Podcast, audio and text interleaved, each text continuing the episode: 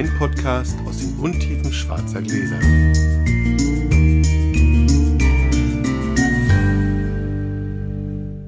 Hallo Sascha.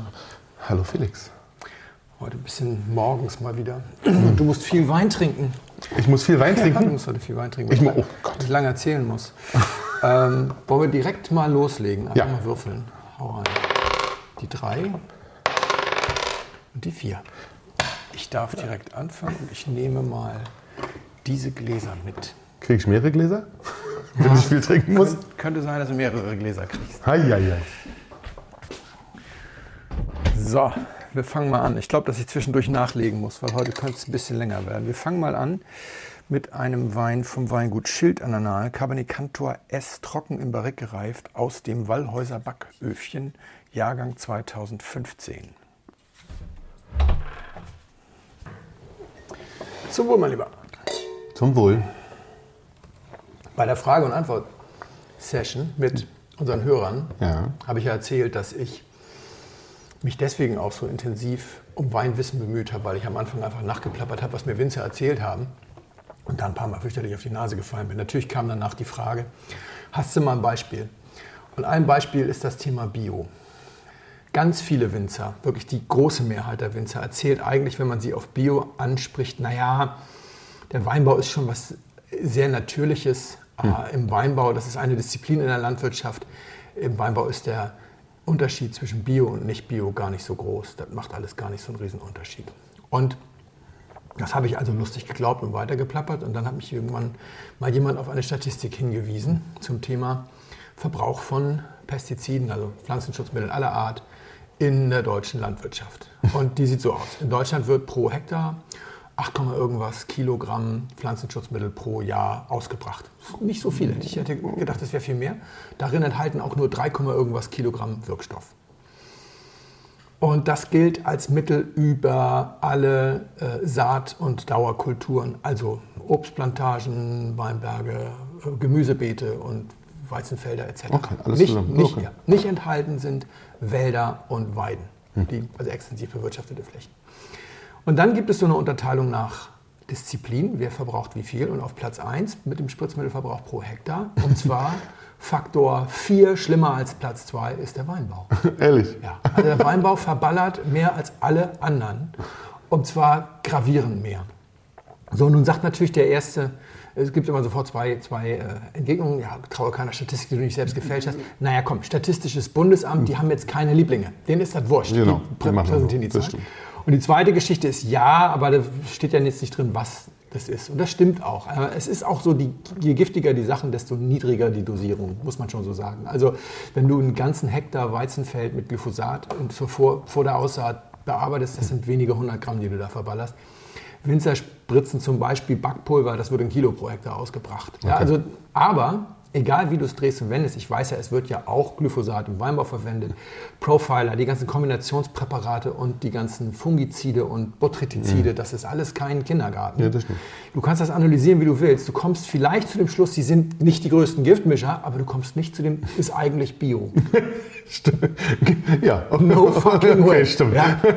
Und deswegen ist die Frage, die ja immer wieder gestellt wird, über die es heute geht, wie findest du Bio? Ich finde Bio erstmal gut. Also wann immer jemand Klar. mich fragt, sage ich, stell auf Bio um und liebe Hörer, wann immer ihr irgendwo Einfluss auf Winzer habt, macht den Einfluss dahingehend geltend, dass die Leute auf Bio umstellen. An dieser Stelle kommen immer sofort wie aus der Pistole geschossen die zwei großen Anti-Bio-Argumente. Das erste lautet, ja, aber die spritzen Kupfer und das zweite lautet, ja, aber die fahren viel mehr Trecker und haben eine viel schlechtere CO2-Bilanz. Deswegen schieben wir die mal kurz ein. Also ja, im Bio-Weinbau wird Kupfer als Fungizid eingesetzt und Kupfer ist ein Schwermetall. Und Kupfer reichert sich an im Boden und äh, Kupfer ist auch giftig, vor allem für den Regenwurm, aber auch für den Menschen. Alles schön und gut. Aber erstens, Kupfer wird auch im konventionellen Weinbau eingesetzt. Also das heißt, das wäre so, als würdest du einen Biobäcker dafür verantwortlich machen, dass er mit einem heißen Backofen arbeitet und dabei so tun, als würde der konventionelle Bäcker irgendwie in der Tiefkühltruhe backen. Ja, ist Quatsch. Rufen wir es immer an. Die zweite Geschichte ist, also so wahnsinnig giftig mit dem Kupfer. Ja, es ist, also wir dürfen auf gar keinen Fall, dass ins Wasser kommt. Deswegen baut der Mensch alle seine Regenrinnen aus Kupfer. Und auf gar keinen Fall wollen wir das essen. Deswegen sind die teuersten Kochtöpfe alle aus Kupfer.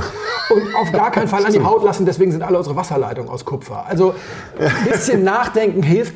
Ganz so giftig ist Kupfer tatsächlich nicht. Und es gibt auch neuere Studien. Und die kommen nicht von den Bioverbänden, sondern aus Geisenheim und Co. Die sagen, na ja, so wahnsinnig giftig ist es nicht, obwohl das ist natürlich wirklich ein Makel, Kupferhydroxid und Kupfersulfat als Spritzmittel Leberkrebs äh, verursacht. Eigentlich nur beim Anwender. Du kannst also durch so einen Weinberg durchlaufen, der gespritzt ist. Nur wenn du selber spritzt, musst du dich halt schützen. Das stimmt auch. Aber was viel wichtiger ist, Kupfer war lange Zeit das einzige Mittel im Weinbau gegen bestimmte Pilzerkrankungen, kommen wir noch zu. Und es war in der sogenannten Bordeaux-Brühe drin, die ist 1895 ungefähr erfunden worden und ist bis 1965 als einziges Mittel überhaupt zum Einsatz gekommen im konventionellen Weinbau. Und es gab keine Grenzwerte und da wurden bis zu 70 Kilogramm Kupfer pro Jahr und Hektar in die deutschen Weinberge gespritzt. Da liegen teilweise drei, vier Tonnen pro Hektar aus dieser Zeit. Und jetzt, wo die Bios kommen, deren Grenzwert ist drei Kilo pro Hektar und Jahr, brauchen sie nicht ungefähr. Die brauchen für die gleiche Menge ungefähr 2000 Jahre Weinbau, um das da reinzubringen. Auf einmal ist das super giftig, ganz, ganz schlimm. Sowas nennt man Doppelmoral. Und im Übrigen haben diese schon. drei Tonnen, die da jetzt schon liegen, auch gezeigt, so schnell macht der Regenwurm die Grätsche nicht. Der ist ja noch ja, da. Er ist ja noch da. Also diese drei Tonnen waren offensichtlich komplett ohne Probleme. Es gibt keine nachgewiesenen Schäden in Weinbergen durch diese Bordeaux-Brühe. Vielleicht hat er deswegen so eine schöne Farbe inzwischen. Ja. also klar, wenn du jetzt in einen Wein gehst, der schon ja, 90 Jahre so behandelt wurde, aber nichtsdestotrotz, es ist natürlich absurd, ja, von 70 Kilo auf 3 zu reduzieren. Das ist schon mal echt ist es giftig. Die zweite Geschichte ist, Kupfer, wie alle anderen Mittel, die verwendet werden im Bio-Weinbau, sind Kontaktmittel. Das heißt, wenn es regnet, werden sie abgewaschen, du musst wieder raus und musst wieder fahren. Hm. Und deswegen fahren die Bios ein bisschen mehr Trecker als die normalen. Tatsächlich gibt es so eine Untersuchung, hat mir Professor Kauer äh, von der Uni Geisheim erzählt, so wahnsinnig viele Extrafahrten sind es nicht, weil es werden auch ein paar konventionelle Spritzmittel ja nicht ausgebracht. Aber das Interessante ist, du findest in seriösen Magazinen jetzt so Artikel, das wäre ja total schlimm und die CO2-Bilanz des Öko-Weinbaus wäre deswegen viel schlechter und deswegen sei das alles blöd. Also, das kann ja jeder selber überprüfen. Alles, was ich heute sage, kannst du mit zwei Klicks googeln. Der größte Anteil im Weinbau und auch im Obstanbau oder sonst was an Sachen CO2 hat der Nährstoffdünger. Ich habe jetzt mal die Zahl für, für ein Weizenfeld. Wenn du ein Hektar Weizenfeld nach sogenannter guter fachlicher Praxis mhm. mit Nährstoffdünger düngst, entsteht dabei ein CO2-Äquivalent von 1,7 Tonnen. Oh. Ja, durch den Kunstdünger. Und der so ausdünstet.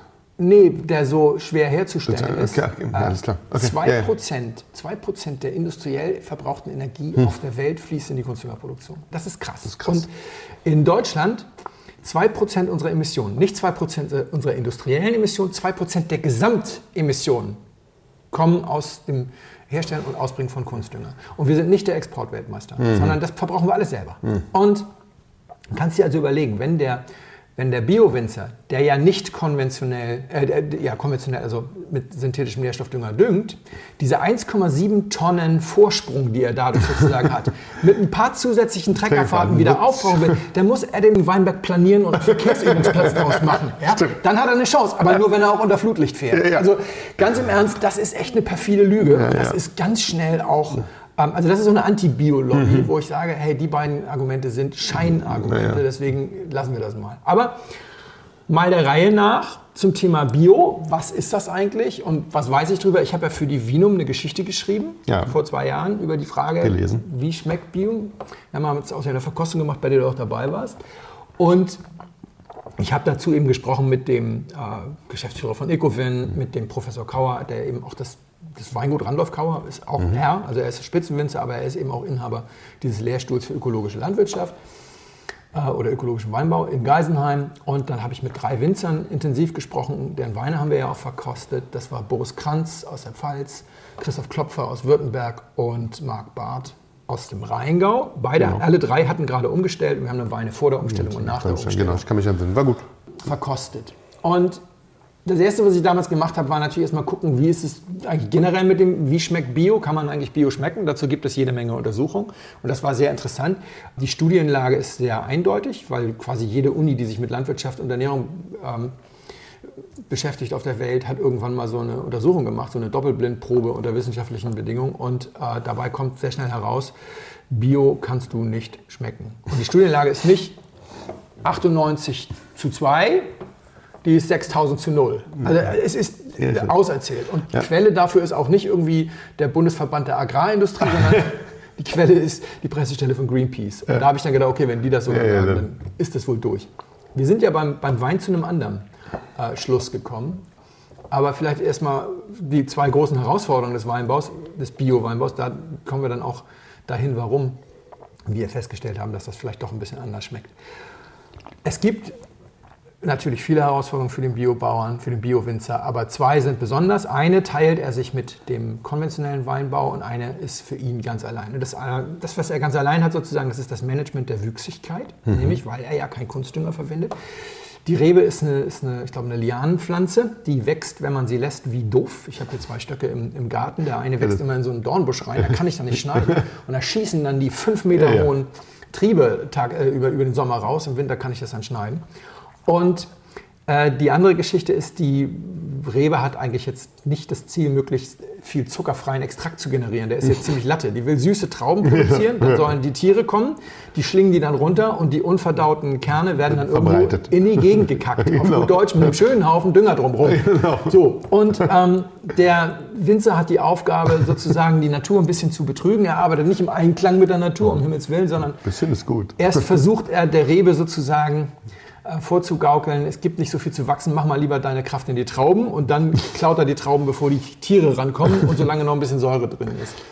Und der konventionelle Winzer, der schneidet einfach die Rebe irgendwann und was bis dahin gewachsen ist, ist ihm egal. Das kann er nämlich durch Dünger ausgleichen. Also auch diese Geschichte von wegen, ja, aber wir düngen ja nicht, wir sind ja zwar nicht Bio, aber Kunstdünger, nein, nein, doch die allermeisten. Schütten da auch Kunstdünger in den Weinberg. Und der Bio-Winzer muss anders vorgehen. Der hat da ein sehr kompliziertes, ausgeklügeltes und raffiniertes System entwickelt. Und das geht so. Erstmal bepflanzt er den Weinberg mit einer Menge Grünzeug. Das macht er nicht wegen Biodiversität, sondern das macht er, um eine Wasserkonkurrenz herzustellen, damit die Rebe am Anfang des Wachstums denkt, oh, knappes Jahr, ich sollte es mal nicht übertreiben mit dem Wachstum. Dann pflanzt er eine spezielle Mischung aus Pflanzen. Da sind ganz viele Erbsen, Bohnen, Linsen dabei, Hülsenfrüchte oder wie das richtig heißt, Leguminosen. Diese Leguminosen, Merkt euch das andere, das reicht. Erbsen, Bohnen, Linsen. genau. Diese Mega. Leguminosen haben die Eigenschaft, dass sie Stickstoff im Boden binden. Die Mhm. bilden so kleine Depots in ihren Wurzeln, in so kleinen Knöllchen. Und später, wenn es dann an die Fruchtphase geht, dann nutzen sie die. Können sie aber nicht, weil sie werden vorher umgebracht. Denn der Winzer fährt dann mit dem Trecker durch den Weinberg und knickt die alle um. Er mäht sie nicht, sondern er knickt sie um. Das hat den großen Vorteil, jeder, der mal so ein bisschen durch Feld und Wiesen wandert, weiß, wenn das so umgeknicktes Gras, das verrottet dann so ein bisschen und es genau. wird so, ein fester, so eine feste Schicht. Darunter hält sich die Feuchtigkeit sehr gut. Und bei Starkregen hilft das auch gegen Erosion. Das heißt, er knickt das einfach nur um und darunter hält sich das Wasser und das verrotten die Wurzeln und dieser Stickstoff bleibt dann für die Pflanze, für, für die einzig lebende Pflanze, nämlich für, die, für den Rebstock über. Macht er das auch wieder mit dem Traktor? Mit dem Traktor? Das, macht ist ja dann auch wieder- Gottes Willen. Nein, das war, ja genau. Das ist eine zusätzliche Fahrt, aber dafür hat er ja vorher nicht gedüngt. Ja, klar. Also man nennt das auch Gründüngung. Ah, Das heißt, also ein Teil des, des äh, Düngens kann er darüber erledigen. Er muss meistens auch noch Kompost fahren, habe ich auch noch tierischen Mist. Äh, Das, das kommt dazu, aber ein Teil Da kommt ja gleich die nächste Frage in meinem Kopf. Beim tierischen Mist ist es dann überhaupt noch vegan? Das machen wir ein andermal. Das machen wir ein andermal. Aber am Ende ist es, ist es eine ganz, ganz pfiffige Geschichte, weil der Rebe wird erst vorgegaukelt, es ist alles eng und nachher wird ihr was zugeführt. Das passt ganz gut, ist aber einfach eben sehr viel Arbeit. Ja, total. Und die andere Geschichte ist die Bekämpfung von echten und falschem Mehltau. Das hat er mit dem konventionellen Winzer gemeint. Das ist das große zentrale Problem des Weinbaus in Europa. Der Mehltau, Oidium und Peronospora sind die Trivialnamen, ist eingeschleppt aus Amerika. Als die Reblaus äh, zugeschlagen hatte, brauchte man amerikanische Unterlagsreben. Die hat man importiert und auf denen saßen dann diese Pilzspuren. Die sind also nicht nur mit dem Schiff nach Europa gekarrt, sondern sozusagen dann auch noch mit dem Taxi in jedes einzelne Anbaugebiet, weil Ja. überall stehen diese Reben. Seitdem haben wir das. Europäische Reben sind dagegen nicht resistent und deswegen musst du immer spritzen. Und Das ist, wie, das ist wie in der Politik gerade, weil wir schleppen uns auch wieder so einiges ein von da drüben, was sich verbreitet wie sonst was. könnte man so sagen, ja.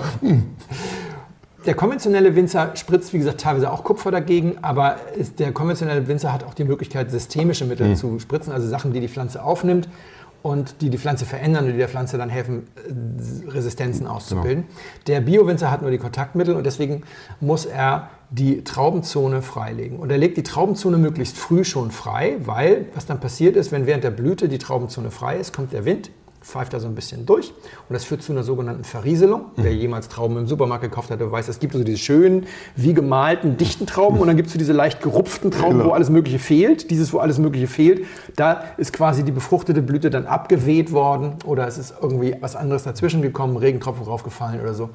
Und diese Verrieselung führt dazu, dass die Traube lockerbeerig wird und wenn dann später Regen kommt, trocknet sie schneller ab. Klar. Je länger sie feucht ist, desto größer ist das Risiko, für, dass dieser Pilz zuschlägt. Also wird das von vornherein entlaubt oder freigelegt. Hat auch den Vorteil, dass wenn man spritzt, man kann eben auch auf die Traube spritzen. Und diese freigelegte Traubenzone bleibt die ganze Zeit freigelegt, damit man eben diesen Kupfer, ähm, Kupfersulfat da drauf sprühen kann. Und das führt dazu, dass mehr UV-Licht an die Traube geht. Und dieses, diese höhere Einwirkung von UV-Licht führt zu einer etwas dickeren Schale. Und was wir damals festgestellt haben, als wir diese Weine verkostet haben, aus möglichst vergleichbaren Jahrgängen vor und nach der Umstellung, dass die Weine nach der Umstellung für unseren Geschmack alle ein bisschen stoffiger waren. Diese etwas dickere Schale hat einen höheren Phenoleintrag. Aber man muss klar sagen, dass zwei Stunden Maischestandzeit und du hast das Ganze schon wieder fast ausgeglichen. Hm. Und ich sag mal, die dickere Schale aufgrund eines warmen Jahres wie 2011 gegen ein kühles Jahr wie 2010, der Effekt Auch ist auch ja. größer, aber es gibt so einen leicht schmeckbaren Effekt. Und damals hat Professor Kauer dann zu mir gesagt, Herr Botmann, das ist aber äh, jetzt falsch, weil Sie können ja auch die Traubenzone entlauben und trotzdem dann Glyphosat unten spritzen und nicht Bio sein und sich irgendwie bestimmte Dinge dadurch irgendwie vereinfachen, dass Sie irgendwas machen, was nicht Bio ist. Und dann, das habe ich glaube ich dann auch so in dem Artikel geschrieben, das stimmt, also rein fachformell ist es richtig, aber es ist so ein bisschen so, als würde ich mir ein Smoking anziehen und meine Frau ein Abendkleid und sie eine Stunde vor den Spiegel stellen und anmalen und wenn wir fertig sind, gehen wir hier runter, setzen uns ins Wohnzimmer und schauen Tatort. Das macht ja keiner. Also wenn du diesen Wahnsinns naja, wenn du weiß. diesen Wahnsinnsaufwand betreibst, dann in der Regel, weil du Bio sein willst. Und deswegen mit dieser Einschränkung finde ich, man kann äh, Bio durchaus schmecken. Die Metapher mit dem Ball ist aber schön, weil ich bin ja öfter mal auf Bällen Mhm. und dann machen sich ja auch manche Leute zurecht und bei dem Zurechtmachen, das ist dann so, wo du denkst, haben sie sich vielleicht nicht so richtig zurecht gemacht. Das kann mir manchen Winzern ja auch passieren. Wenn sie dann Ja also- gut, aber du ganz generell bei Ich denen, schon, ich weiß bei du denen die das können. So, das, das äh, ist also so das, was im Wesentlichen das Bio ausmacht. Es gibt aber auch etliches am Bio zu kritisieren. Also wir wollen jetzt hier keine Jubelarie, sondern es gibt auch Probleme in Sachen Mhm. Bio sozusagen. Sie sind, äh, sie hängen auch sicherlich mit dem Kupfer zusammen. Wie gesagt, es ist kein ideales Spritzmittel, aber da hängt noch viel mehr dran. Und wenn ich, bevor ich das erzähle, willst du noch einen zweiten Wein? Ja, Der ist, glaube ich, jetzt alle, ne? nur alle so noch nicht, aber Nee, dann hol ich mal, nehme ich mal das andere Glas. So, es gibt jetzt einen ganz klassischen Bio-Wein vom Weingut Roth aus Franken, die QWG 2016.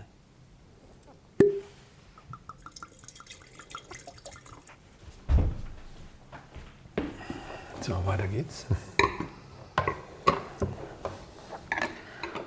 Es gibt so landwirtschaftliche Disziplinen, in denen kann man sagen, du hast drei Arten von Bauern, the good, the bad and the ugly. The ugly sind die Jungs, denen alles scheißegal ist. Unser Freund Lukas Kraus, der mal bei uns im Podcast ja war, Folge 9 oder sowas, der dokumentiert das immer ganz schön mit dem Smartphone, postet das immer bei Facebook. Heute mal wieder so ein Bauer, der sein Glyphosat, der einfach keine Lust hatte beim Wenden die Düsen abzustellen, der einfach mal das Nachbarfeld mitgemacht hat oder vor allem gleich den ganzen öffentlichen Weg. Das ist verboten, aber es war dem wurscht, das war so anstrengend. Immer schnell rübergeballert. Dann gibt es The Bad, das sind die, ich sag mal, mit einem mit einem Gewissen, die aber nicht unbedingt dahin gehen, wo es weh tut, ja, die also nicht alles machen, was erlaubt ist und die durchaus schon mal irgendwie schauen, dass sie ihren Kindern noch einen gesunden Boden übergeben, aber die nicht wirklich weit gehen und dann gibt es meistens the good sind dann die Bios, also bei so einem Weizenfeld oder sowas ist das relativ, kann man das glaube ich so sagen. Es gibt aber auch Disziplinen, da gibt es the good, the not so bad, the bad and the ugly. Ja, und Bio ist nur the not so bad. Wir haben neulich beim Mittagessen drüber gesprochen, zum Beispiel in der Nutztierhaltung ist das ganz klar. Also Ja. ein Bioschwein ist weit davon entfernt, ein glückliches Schweineleben artgerecht gehalten zu führen. Es ist nicht ganz so gequält. Aber da hast du dann als äh, the, The Good hast du dann meistens irgendwelche äh, Vereine, die dann mit, zusammen mit dem Tierschutzbund oder mit Vier Pfoten oder sowas äh, irgendwelche Tierwohl-Labels erlassen. Als Verbraucher musst du da immer ganz genau hingucken, weil da auch sehr viel Greenwashing dabei Mhm, ist. das stimmt. Das ist das Problem. Es wäre also sehr wünschenswert, wenn wir da dann staatliche Label hätten, meiner Meinung nach. Auch wenn Frau Klöckner sich da jetzt sperrt und wenn sie auch sicherlich nicht diejenige ist, die ein Tierwohl-Label einführt, das dann wirklich unseren Ansprüchen genügt. Aber ein erster Schritt Bestimmt nicht. wäre ja schon mal ganz schön. Beim Weinbau ist es genauso. Beim Weinbau sind die Bios eben leider auch nur the not so bad. Es gibt eine Möglichkeit, Weinbau zu betreiben, äh, kann man ganz plakativ sagen, die etwas umweltschonender ist als aktuell Bio. Und das ist Bio in den Regeln von 2013. Und das hängt viel zusammen mit einer Chemikalie namens Kaliumphosphonat, oft auch als phosphorige Säure äh, bezeichnet. Dazu gibt es in Deutschland so eine richtig schöne Durchstoßlegende. Okay. Und die geht so.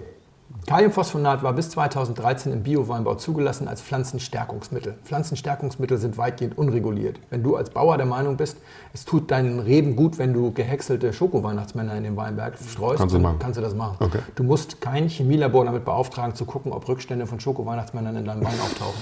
Ja? Ist egal. Und Kaliumphosphonat war ein solches Pflanzenstärkungsmittel, obwohl es eine Chemikalie war. Okay. Aber das lag daran, eine allgemeine Zulassung für die Landwirtschaft hatte es als Dünger. Okay. Und Kaliumphosphonat hat die Wirkung, dass es Kupferspritzungen gegen echten und falschen Mehltau eine Langzeitwirkung verleiht. Also Kaliumphosphonat selber wirkt gar nicht, sondern du sprühst erst das, dann das Kupfer und auf einmal hat das Kupfer eine Langzeitwirkung, weil Kaliumphosphonat tatsächlich in die Pflanze geht und was tut. Was im Biobau beim Dünger natürlich erlaubt ist. Jeder Dünger geht in die Pflanze rein, wird Klar. von der Pflanze aufgenommen, sonst hätte er keine düngende Wirkung. Was die Bios nicht wollen, sind sogenannte systemische Pflanzenschutzmittel. Also und natürlich auch keine synthetischen Pflanzenschutzmittel. Also Sachen, die in die Pflanze reingehen, die da normalerweise nicht drin sind und Ja, die ja. die Pflanze dann verändern. Okay. Wie die allermeisten chemischen Pflanzenschutzmittel es machen. So, und nun hattest du also diese Kombi. Und das hat wunderbar funktioniert, hat dazu geführt, dass man den echten und falschen Mehltau in Deutschland ganz gut im Griff hatte, auch im Bioanbau Weniger Kupfer ausspritzen musste. und deutlich weniger Kupfer ausspritzen musste. Und dann, und das ist jetzt so die Durchstoßlegende, hat angeblich, je nachdem wer es erzählt, war das ein, war das ein neidischer äh, konventioneller Landwirt oder es war ein Pharmakonzern oder so. Irgendjemand hat bei der EU-Kommission beantragt, dass man Kaliumphosphonat als Pflanzenschutzmittel für den konventionellen Weinbau zulässt. Das ist gemacht worden und dann gibt es einen Automatismus, dass alle Pflanzenschutzmittel für den konventionellen automatisch für Bio verboten sind.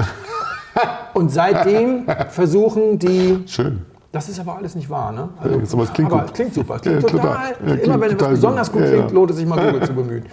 Und seitdem führen die politischen Parteien in Deutschland ein Kasperltheater auf. Es wird dann immer, die Opposition fragt dann immer die Regierung, was machen sie denn, damit Kaliumphosphonat wieder zugelassen wird? Und die Regierung sagt dann immer, ja, wir waren in Brüssel, aber die Italiener, die Franzosen, die Spanier, die sagen alle, nee, wollen wir nicht.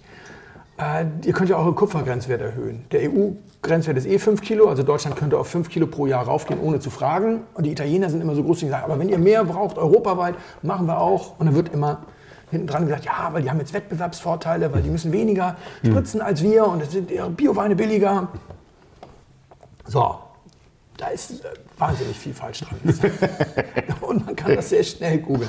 Also erstens die Bordeaux-Brühe, mit der Oidium und Peronospora sehr gut behandelbar sind, heißt ja nicht Bordeaux-Brühe, weil sie in Franken erfunden wurde. Ja, also- Warte, warte, die kommt, die, ich glaube, die kommt aus Chile. ja, genau.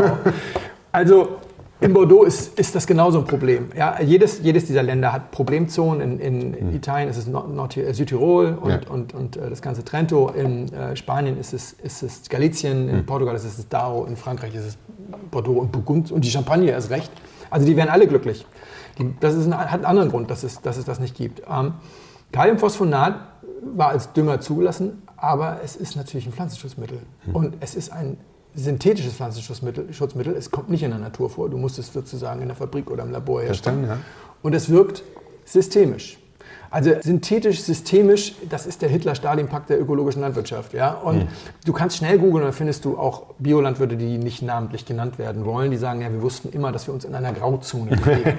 Das ist sehr höflich ausgedrückt. Tatsächlich hat der EU-Landwirtschaftskommissar, der Zuständige, 2015 mal ein Zitat gesagt, das man auch online finden kann. Es sei in hohem Maße unwahrscheinlich, dass die EU-Kommission zu Kaliumphosphonat einen Beschluss fassen würde, der allen Meinungen oder allen Empfehlungen sämtlicher beratender Expertengremien und überhaupt aller anerkannten Experten diametral widerspräche. Auf normal Deutsch, ihr habt ja wohl nicht alle Latten am Zaun. eher wird Boris Johnson Präsident der EU-Kommission, als dass wir dieses Zeug wieder zulassen. Das hat viel damit zu tun, dass es noch so ein zweites Phosphonat gibt, kein, kein, ja, oder in der Familie noch ein zweites Pflanzenschutzmittel gibt, das angeblich auch so harmlos wie Kochsalz ist, und das heißt Glyphosat. Ah, ja, da war ja Also, was. das ist jetzt sehr stark vereinfacht. Ich bin ja, wie gesagt, kein Chemiker. Aber äh, also die Stoffgruppe kommt schon mal so ungefähr hin. Und was passiert ist, ist, die haben das zum Pflanzenschutzmittel gemacht, weil es ein Pflanzenschutzmittel ist. Gut. Und der, der Schritt war des, macht deswegen Sinn, weil es ist einfach ein Akt des Verbraucherschutzes. In dem Augenblick, wo es ein Pflanzenschutzmittel war, gilt die sogenannte Restmengenverordnung. Also es wird überhaupt erstmal geprüft, ne? Anders als bei den. Schokoladenweihnachtsmännern, ist vielleicht irgendwas von dem Zeug im Wein drin. Es gilt die Abbauproduktdokumentationspflicht. Also es muss geguckt werden, was sind die Abbauprodukte, Mhm. sind die eventuell da drin. Alle diese Produkte müssen auf Krebs äh, äh, etc., äh, Verursachung etc. untersucht werden. Das heißt, es geht ein ganzer Rattenschwatz an Verbraucherschutzgeschichten los. Das ist für uns völlig in Ordnung. Ja, also da gibt es nichts zu kritisieren aus Verbrauchersicht. Das ist ganz wunderbar. Jetzt, fünf Jahre später, weiß man, es ist tatsächlich ungefähr so gefährlich wie Kochsalz. Also es ist nicht krebserregend und gar nichts, aber es ist synthe- synthetisch und systemisch. Und es gibt einen riesen Streit hinter den Kulissen. Deswegen gibt es auch dieses Schmierentheater. Also du kannst das nachgucken in den, in den äh, Webseiten von den Landtagen von Rheinland-Pfalz, Hessen und, und äh, Baden-Württemberg. Es- Da fragt dann am Montag fragt die grüne Opposition in einem Landtag die schwarz-rote Regierung, was macht ihr denn, damit Kaliumphosphonat wiederkommt? Und die erzählen dieses Märchen mit die Spanier Ja. wollen nicht. Am Dienstag fragt die schwarze Opposition im anderen Landtag die rot-grüne Regierung, was sie denn macht. Die erzählen die gleiche Geschichte. Und am Mittwoch fragt dann die rote äh, Opposition die schwarz-grüne im dritten Landtag. Und immer die- also die könnten auch einfach ihre Parteikollegen anrufen. Jeder weiß, was Sache ist. Und warum sie das so spielen, das ist keine große Verschwörungstheorie, ist einfach, weil sie wollen es in der Schwebe halten. Es soll der Eindruck entstehen, ja, das Bio, wir, ist, das ist noch nicht final geklärt, weil 2016 gab es in Deutschland für die Bio-Winzer in Rheinland-Pfalz hundertprozentige Ernteausfälle. Wer da nicht auf Kaliumphosphonat zurückgegangen ist im Rahmen eines hastig anberaumten Feldversuchs der Staatsweingüter, ja, die es ermöglicht haben, das zu spritzen, ohne dass man die Bio-Zertifizierung verliert. Ehrlich? Ja, man durfte dann das, den Wein aus diesem Jahr durfte man nicht als Bio-Wein auf den Markt bringen, aber schon 17 konnte man normal weitermachen, während man sonst, wenn man gegen die Regeln verstößt, sich komplett neu zertifizieren lassen Kann man es dann nachweisen eigentlich? Oh, das weiß ich nicht. Also weil es ja... Also, Also als Restmenge im Wein, Ja, ja. Äh, du kannst ja alles nachweisen. Du kannst ja sogar, du kannst ja sogar die, die Reste der Atomtests äh, auf dem Bikini-Atoll in australischen Shiraz nachweisen. Mhm, kannst okay, in, in jeder einzelnen Flasche, weil du, auf, weil du bestimmte Sachen auf ein Molekül runterbrechen kannst ja. Pro, pro, äh, pro Liter. Aber unabhängig davon, das war der Tabubruch. Die Agrarchemie hat immer gesagt, als die Bios gesagt haben, Agrarchemie ist böse, haben die gesagt, naja, bevor es uns gab, sind die Menschen in Europa verhungert an Hungersnöten durch Fehlernten. Haben die Bios gesagt, nee, wir können mittlerweile erntesicher anbauen, weil wir wissen ja viel mehr und, und, und. Ja? Und jetzt kam irgendwie 2016, und was war nach der geltenden Bioregel 100% Ernteausfall.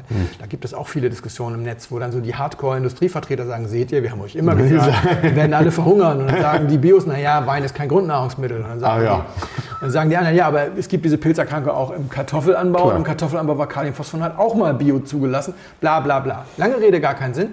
Es wird so in der Schwebe gehalten, weil die Leute nicht diesen einen Satz sagen wollen, Leute, vergesst es, Kaliumphosphonat kommt nie wieder. Es ist durch, die Birne ist geschält. Das ist das Problem. Im Moment hast du also Leute, die fahren zusätzlich Trecker. Das tun sie tatsächlich. Sie fahren zusätzlich Trecker wegen diesem Kaliumphosphonat, weil Kaliumphosphonat eine Chemikalie ist. Die ist komplett harmlos. Ja? Aber sie ist halt Chemie, böse, böse. Und aus der Sicht meiner zehnjährigen Tochter ist das halt eine Haltung aus den 90er Jahren des letzten Jahrhunderts. Ja, Chemie ist böse, böse. Im Moment ist CO2 böse, böse, böse. Also für die ist es ein viel größeres Problem, wenn der sechs Ja. oder achtmal mehr durch seinen Weinberg knattert, zusätzlich obendrein noch giftiges Kupfer versprüht, das nicht so giftig ist, aber, Aber- völlig überflüssig, das irgendwie durch die Gegend sprüht. Weißt du, für meine Tochter ist das kein prinzipienfester Ökokrieger, sondern ein verantwortungsloses Arschloch.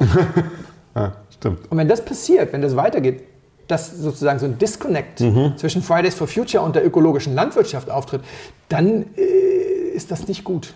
Das stimmt. Das ist ein Rückschritt. Weil, um jetzt zu verhindern, dass das jetzt falsch verstanden wird, ich bin immer noch der Meinung, Bio ist super, weil Ja. der Öko-Winzer kann von jetzt auf gleich umstellen. Der sprüht halt wieder dieses Phosphonat, spart sich die sechs Dinger und muss nichts machen. Der konventionelle, Der muss ja erst noch den ganzen Umstellungsprozess, der muss den ganzen Dünger rausnehmen und so weiter. Der konventionelle hat auch immer noch die schlechtere Ökobilanz. Es geht nur eben noch besser, wenn die Bios jetzt mal wegkommen von diesem ewigen, es geht nur um Chemie. Ja, Ja, ja. Es gibt auch Bio-Flugmango. Was ist denn das für ein Quatsch? Oder Bio-Avocado, wo jeder weiß, Avocado ist nicht Bio. Nachhaltig geht anders. Und wir brauchen ein Nachhaltigkeitssiegel. Ja?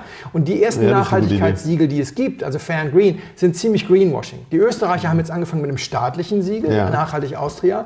Ethos in Franken haben wir, haben wir auch schon mal gemeinsam äh, ähm, verkostet.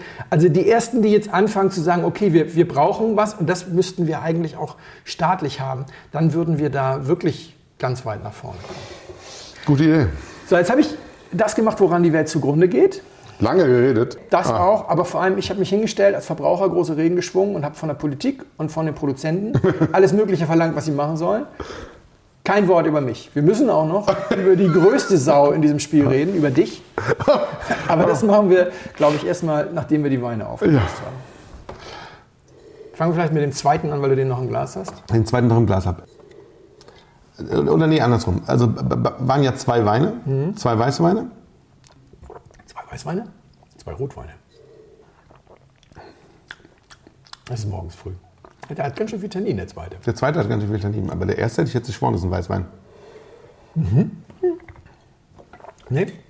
Aber machen wir mal mit dem zweiten weiter. Beim ersten hätte ich geschworen, ist ein Weißwein. Kommen auch von der Fensterbank bei 18 Grad. Ja, erst hat relativ wenig Tannin. Beim ersten Aber hätte ich geschworen, ist ein Weißwein. Ja. Nicht so schlimm. Neu nachdenken. neu nachdenken. Also wie gesagt, ich bleibe dabei, beim ersten hätte ich geschworen, ist ein Weißwein. Ja. Den fand ich sehr zart und sehr, sehr zugänglich. Ja. Sehr, also wirklich sehr zugänglich und ganz zart. Der entwickelte sich auch nochmal mit Luft tatsächlich ähm, äh, wunderschön und Mhm. wurde nochmal fülliger, obwohl ich da Funktioniert auch als Weißwein, ja? Ja, funktioniert total gut als Weißwein. Ähm, der zweite tatsächlich hat, ähm, das stimmt, eine ordentliche Tanninstruktur, die wirklich äh, fest zubeißt. Ähm, er ist ein bisschen, bisschen herber, ein bisschen, bisschen kräftiger, zupackender und ein Tick austrocknend. Ganz Ja. leicht. Genau. Ja? Also das ist schon, Ist noch ein bisschen jünger. genau. Ich, würd, ich würde jetzt tatsächlich den ersten lieber trinken als den zweiten. Mhm. Ja. Wahrscheinlich ist einer Bio und einer nicht Bio. Vielleicht. Ähm, oder beide Bio. Aber ich denke, einer Bio, einer nicht Bio. Und in dem Fall, wenn es denn so wäre, Mhm. würde ich sagen, ist der zweite Bio, der erste nicht. Ah ja, sehr interessant. Das stimmt. Ist aber nicht der Grund, warum ich die beiden gebracht habe. Der zweite ist tatsächlich so ein richtiger Bio-Wein. Also einer von den Weinen, wie sie früher das Image von Bio bestimmt haben und wie sie es auch eine Weile ruiniert haben. Das liegt nicht an diesem Wein. Ich finde diesen Wein sehr, sehr gut. Er Ich ist bisschen- finde die auch beide gut. Das ja. muss man dazu sagen. Er ist, ja. er ist Also, ein bisschen, bisschen zu jung. Es ist 2016er Wein Okay. und es ist ein ganz anspruchsvoller Rotwein. Es ist die QWG vom Weingut Rot aus Franken. Mhm. Kostet ungefähr 22 Euro. Es ist meine Honorarflasche für die Präsentation bei Best of Gold. Ich war als Juror mit auf der Bühne. Er Ja, hat, den, ja. er hat den Preis gewonnen für den besten Rotwein Frankens in dem Jahr. Und wenn du dann präsentierst, kriegst du ja mal eine Flasche als Dankeschön. Es ist eine Cuvée aus Blaufränkisch, Cabernet d'Orsa und Cabernet Mitos. Und das ist dieses Scheiße. klassische Bio-Wein der frühen Jahre. Und das war dieses kratzige Zeug aus den Reformhäusern damals. Ja. Alnatura gab es ja noch gar nicht. Aus den Reformhäusern, was so den Ruf des Bio-Weins total ruiniert hat. Weil es auch selten so richtig reif wurde. Das hier ist komplett ausgereift. Es hat noch diese leicht grünen Noten, die da aber sein sollen. Cabernet d'Orsa und Cabernet Mitos, äh, die große Mogelpackung, lange Zeit präsentiert als Cabernet-Kreuzung, stimmt aber gar nicht. Cabernet d'Orsa ist Blaufränkisch Kreuz äh, Dornfelder und Cabernet Mitos ist Blaufränkisch Kreuz irgendwas, was nur zum Kreuzen benutzt wird. Blaufränkisch selbst ist eben auch drin. Beide Cabernet sind keine, sind zwar Neuzüchtungen, aber keine Piwis. Und der Wein ist. Sa- Sag noch mal, was Piwis sind, weil das hatten Kommen wir gleich, weil das zweite Okay, ist ein gut, Piwi. Kommen, wir- kommen wir gleich zu. Der Wein ist im Barrik ausgebaut und hat äh, viel Anspruch und ich finde, er löst den jetzt beginnend ein. Er ist noch ein bisschen ausdrückender, der, der will eigentlich auch noch nicht getrunken werden. Und früher war das ganz furchtbar und das ist ein ganz klassischer Klimawandelgewinner. Diese Weine werden mittlerweile sehr gut. Und Okay, weil sie, ja. weil sie einfach jetzt die nötige. Reife kriegen. Ja. Und das hier finde ich ist ein ganz anspruchsvoller Biowein, der eben zeigt, dass das, was früher so schaurig am Bio war, heute sowieso gut ist. Ganz abgesehen davon, dass es mittlerweile natürlich auch ganz viele Weine gibt, die erstmal Wein sind und dann Bio. Also Ja. sprich die biozertifizierten sonst was Winzer. Rot ist auch im VDP, fliegt immer so ein bisschen unterm Radar im VDP. Total. Ist aber äh, natürlich ein, ein Qualitätswinzer, die aber schon sehr, sehr früh Bio waren und die eben sehr früh tatsächlich in diese Bio-Schiene auch gegangen sind. Aber ich habe den Wein ausgewählt, um mal zu zeigen, dass eben auch diese Schreckgespenster der Bio-Bewegung, die Älteren unter uns noch so als Drohung kennen, mittlerweile unglaublich gut Ja, werden ja. können. Der zweite Wein, Erster in dem Fall. in diesem Fall erster, Ja. Wallhäuser Backöfchen Cabernet Cantor S im Barrique gereift 2015 vom Weingut Schild an der Nahe. Sehr gut. Ja, wusste ich. Eine Traube Rot im Gummio Konterflasche. Ist eine Okay. Konterflasche aus der, aus der Verkostung, lag jetzt also auch anderthalb Jahre bei mir im, im Keller. Und Schild ist kein Biobetrieb. Cabernet Cantor ist ein Piwi. Ist eine Neuzüchtung, was da jetzt drin ist, weiß ich nicht so genau. Ist also eine pilzwiderstandsfähige Sorte. Und bei diesen pilzwiderstandsfähigen Sorten kannst du dir die ganze Spritzerei gegen Oidium und Peronospora mehr oder weniger schenken. ja. Ich habe jetzt Herrn Schild nochmal angesprochen. Dieser Wein ist zweimal gespritzt, insgesamt. Ja, In der ganzen, in der ganzen, in Ja. der ganzen Reifungsphase. Also Ja, von okay. früh bis, bis Einmal kurz okay. vor der Blüte. Also Okay. die, die ganze Oidium Peronospora Geschichte greift immer die Blüte an, deswegen wird gespritzt immer so kurz vor, während und nach der Blüte. Und der Juni ist bei uns ja leider eine Zeit, in der es auch gerne mal regnet. Aber das hier zweimal gespritzt, kurz vor und kurz nach der Blüte mit einem Biokontaktmittel. Das kann eigentlich nur Kupfersulfat gewesen sein. Ich habe jetzt vergessen zu fragen, welches, aber Ja, ja, okay. wird schon Kupfer gewesen sein. Aber, Aber zwei, mit dem Biokontaktmittel, obwohl er nicht Bio obwohl ist. er nicht Bio ist, kann er sich hier eben dann auch jede Chemie sparen. Es ist ein reines klar. Kontaktmittel, davon bleibt dann wirklich, davon geht gar nichts in den Wein, weil natürlich regnet das noch 16 Mal, bevor das Ja, wird. Und das ist alles. Die CO2-Bilanz dieser Weine ist atemberaubend. Also häufig wird nur ein bisschen Netzschwefel gesprüht und das war's. Es wird immer irgendwas gespritzt. Das geht da auch so wie beim Impfen um Herdenimmunität etc. Also einmal fährst du immer rein Ja, ja. und machst irgendwas, aber häufig eben nur so ein bisschen Netzschwefel. Und meine Frage an dich ist halt, wie viele Flaschen Piwi hast denn du in deinem Leben schon gekauft? Denn der Sascha ist eine alte Umweltsau. Ich habe mindestens schon ein, zwei Millionen gekauft. Das Gekauft Interessante, habe ich, glaube ich, noch gar keine. Eben. Das Interessante ist, das ist ein vollwertiger, schöner Wein. Ja. Es gibt keine Spitzenweine aus Piwi, machen wir uns nichts vor. Das hier ist gut, ich habe ihm 87 Punkte im Gomio gegeben und die würde ich ihm auch heute wieder geben, vielleicht sogar 88. Mhm. Ja, glaube ich auch. Und wenn du auf dem Mittwochabend einen Shoppen aufmachst, der Wein kostet 10,20 Euro für einen vollwertigen Rotwein. Ich mag die Schokoladennote in dem Cabernet Cantor, nicht nur in diesem. Deswegen hat es mich ein bisschen gewundert, wenn man so ein bisschen weiß, was man hat, ist es natürlich immer schneller. Mm. Der ist ein bisschen fruchtig und dann hat er aber eben noch so eine angenehme Schokolade, nicht wie bei so einem überkandidelten Syrah aus Südafrika oder aus Australien, Ja. sondern so eine, sagen wir mal, so eine leichte Kakaonote. Und wenn du dir auf dem Mittwochabend einen Wein aufmachst für 10 Euro, dann ist das eine unglaublich gute Alternative. Diese ganzen Piwis sind keine Alternativen zu den großen Gewächsen. Aber sie sind Alternativen zu den ganzen Gutsweinen. Und es gibt kaum Spitzenbetriebe, die Piwis im Anbau haben, weil wir Verbraucher uns weigern, das Zeug zu trinken. Das stimmt. Und das ist eine Katastrophe, weil gerade so Gutsrieslinge oder so haben ja häufig die beschissenste Umweltbilanz. Was die Leute immer vergessen, mittlerweile, Klimawandel, Ja. werden ja häufig die GGs vor den Gutsweinen äh, ge, ge, geerntet. Und ein, noch so eine schöne Lüge von Winzern, ja, ist ja, ja, mein Gutsweiner, dann mache ich ja aus den Junganlagen fürs GG. Wow, Nee. Wie viele Junganlagen fürs GG hast du denn? ja? Genau. Wahrheit ist, du fährst mit dem, Wein, mit dem Winzer in den Weinberg, hast einen wunderschönen Steilhang und hast du unten noch so an der Uferböschung am Fluss noch so ein Flachstück. Sagt er, Ja, da, habe ich natürlich immer hohen Pilzdruck, weil die Feuchtigkeit vom Fluss hoch Ja, kriegt. Ich habe zwei Stunden Schatten von der Uferböschung, deswegen muss das länger reifen. Das ist auch alles ein bisschen kühler und äh, da mache ich Gutswein. Es ist auch Lage XY, aber da mache ich Gutswein. Mhm. Und das Beste für die Umwelt wäre, du würdest da den Riesling rausreißen und einen Piwi setzen. Und dann würdest du einen schönen Piwi-Gutswein machen. Der kostet dann noch ein bisschen weniger. Und, aber damit so ein Dönhoff oder sowas sowas macht, müssten wir halt auch Erstmal ab und das zu trinken. mal Ja, das trinken. Und was wir hier sehen an diesem Wein ist, das ist schon da- das Niveau, das die erreichen können, reicht, damit du und ich das mit Vergnügen Das stimmt. trinken. Ja, das Deswegen finde ich, ne, damit wir was, auch was Gutes tun, nicht nur meckern, starten wir jetzt die Blindflug Piwi Challenge. Jetzt bin ich echt gespannt. Die geht so, liebe Hörer, kauft euch einen Piwi in diesem Jahr. 2020 ist das Jahr, in dem ihr euch eine Flasche Piwi kauft.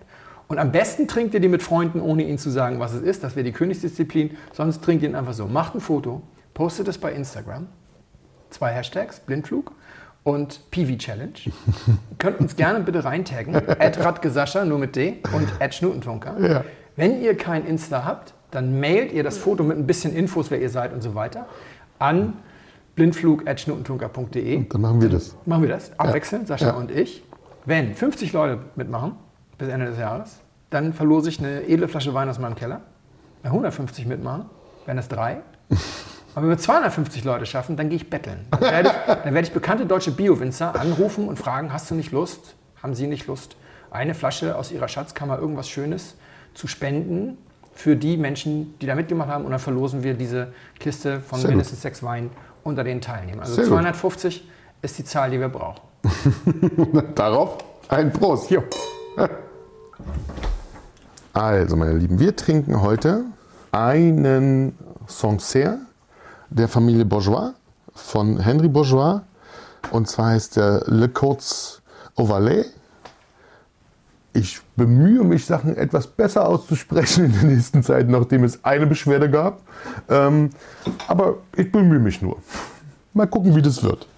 Ich mag den Wein. Ich habe ihn gestern schon kurz vorprobiert. Und jetzt schauen wir mal, wie Felix ihn findet.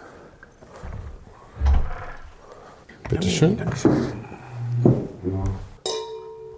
Zum Wohl. Das riecht so nach Sauvignon Blanc. ist der Hammer, oder? Und warte. Hast recht. Wir kürzen es jetzt ab. Das war schön mit euch. Felix hat jetzt eh schon viel gesagt. Tschüss, bis bald. Nein, wir machen das aber tatsächlich ein bisschen, also ich bemühe mich, das ein bisschen kurz zu halten, weil wir ja schon ein bisschen in Länge sind, weil Felix ja tatsächlich ein wichtiges und umfangreiches Thema hatte, was man nicht viel kürzer quasi erklären kann, im Anfang sozusagen. Deswegen machen wir eine schnelle, Runde, eine schnelle Runde hinten dran. Also, wir trinken den Sauvignon Blanc, das ist sehr schön. Und wir müssen natürlich gucken, dass, ich glaube, wir müssen unseren Podcast auch umbenennen. Ja. Aber wir müssen ihn in irgendwas, wir sind ja mehr als ein reiner Podcast. Wir sind ja quasi eine,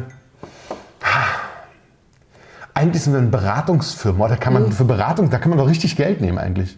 Lebensberatung. Lebensberatung und, und Lebens, ähm, nein, nicht nur Lebensberatung, auch äh, Lebenserwartungen neu schreiben und sich neu orientieren, das sind wir eigentlich. Das sind wir voll. Wir, und warum sind wir das?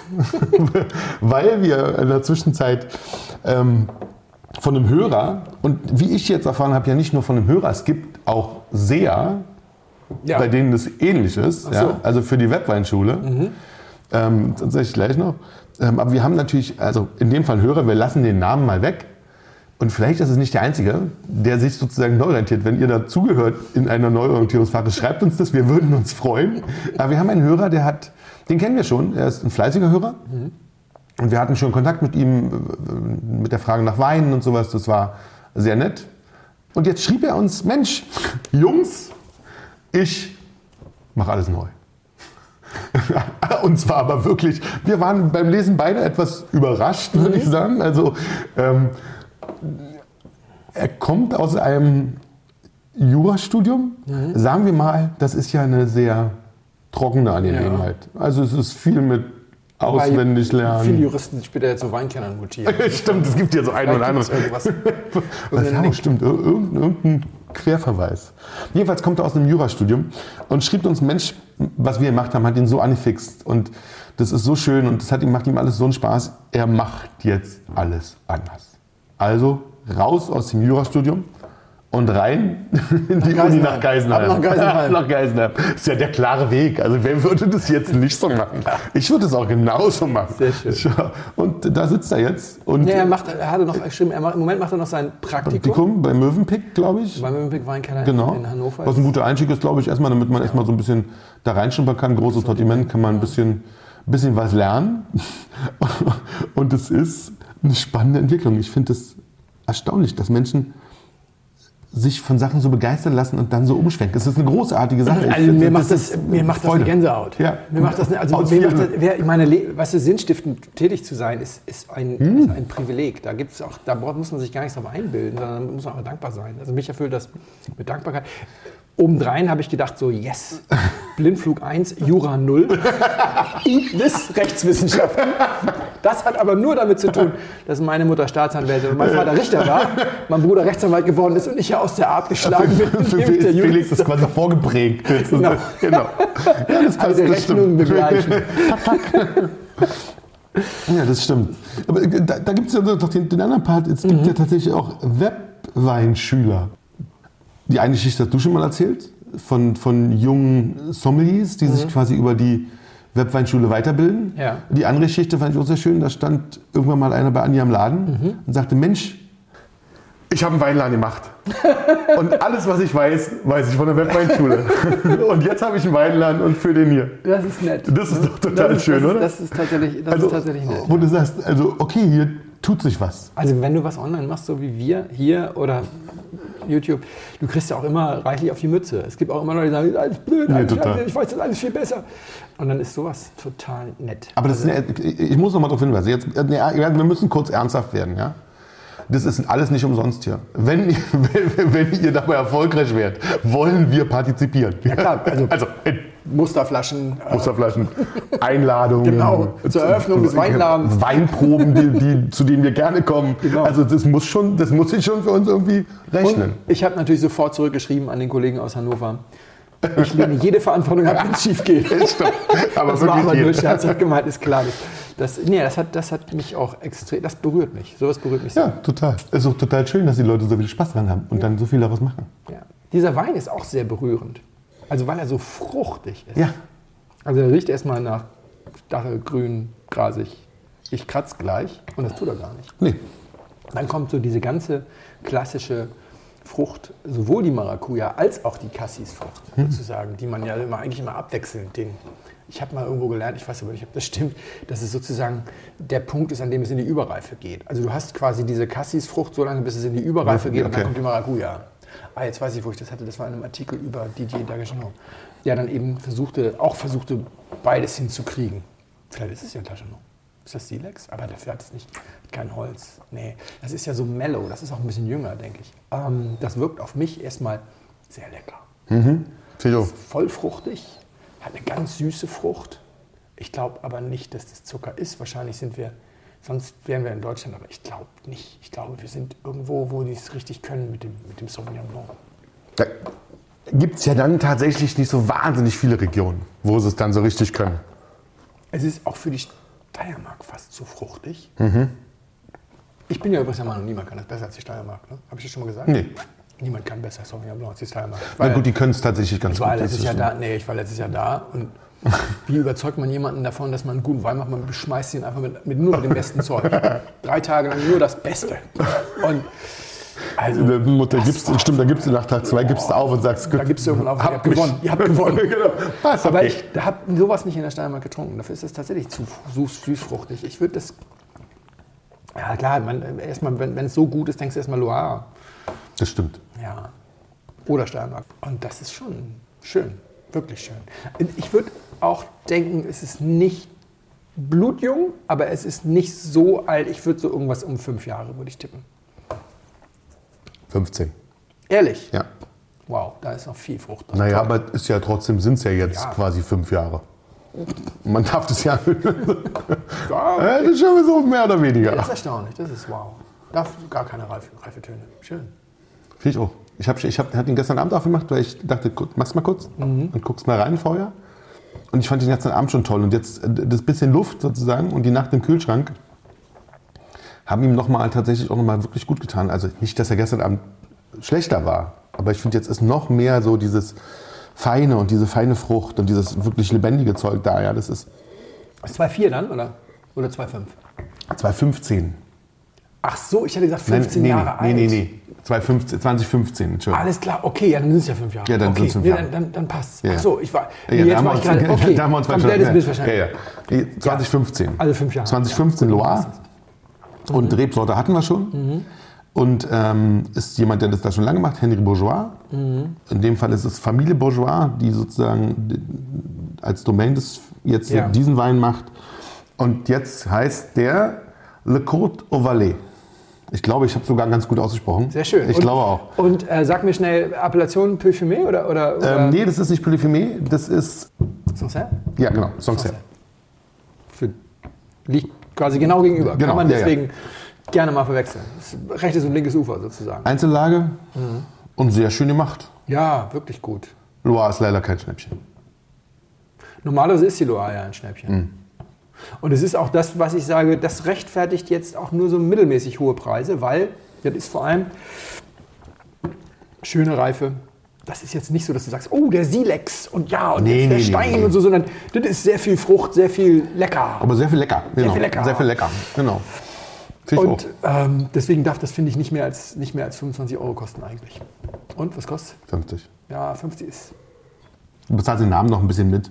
Ja, aber na, also wenn du sagst, Chateau de Sancerre zum Beispiel, Ja, ja. 22 für, glaube ich, 23, 24. Die einfachen, ja. Aber nicht mehr die Einzellagen, dann ist es auch teurer sozusagen, ja. Ja, okay, Äh, aber, aber, so generell ist es so, Genau. also du bist ja in der Spitze angekommen. Also die Loire ist ja eigentlich günstiger, also du hast ja Silex dann ganz oben mit, Mit- mit 40. Der macht ja auch noch dann diese 400 Flaschen von dem Einzellagenwein, Ja, der ja. 490 Ja, ja. kostet. Aber das ist ja immer nur für die Leute, die meinen, sie müssen jetzt noch, mal Noch mal was draufpacken. Besonderes Genau. haben. Und darunter hast du ja eigentlich dann, bist du ja mit 50 Euro schon Genau. voll, voll in der Top-Top-Top-Liga. Ja, ja, das stimmt. Schön. Aber wirklich schön. ne? Sehr schön. Ich auch.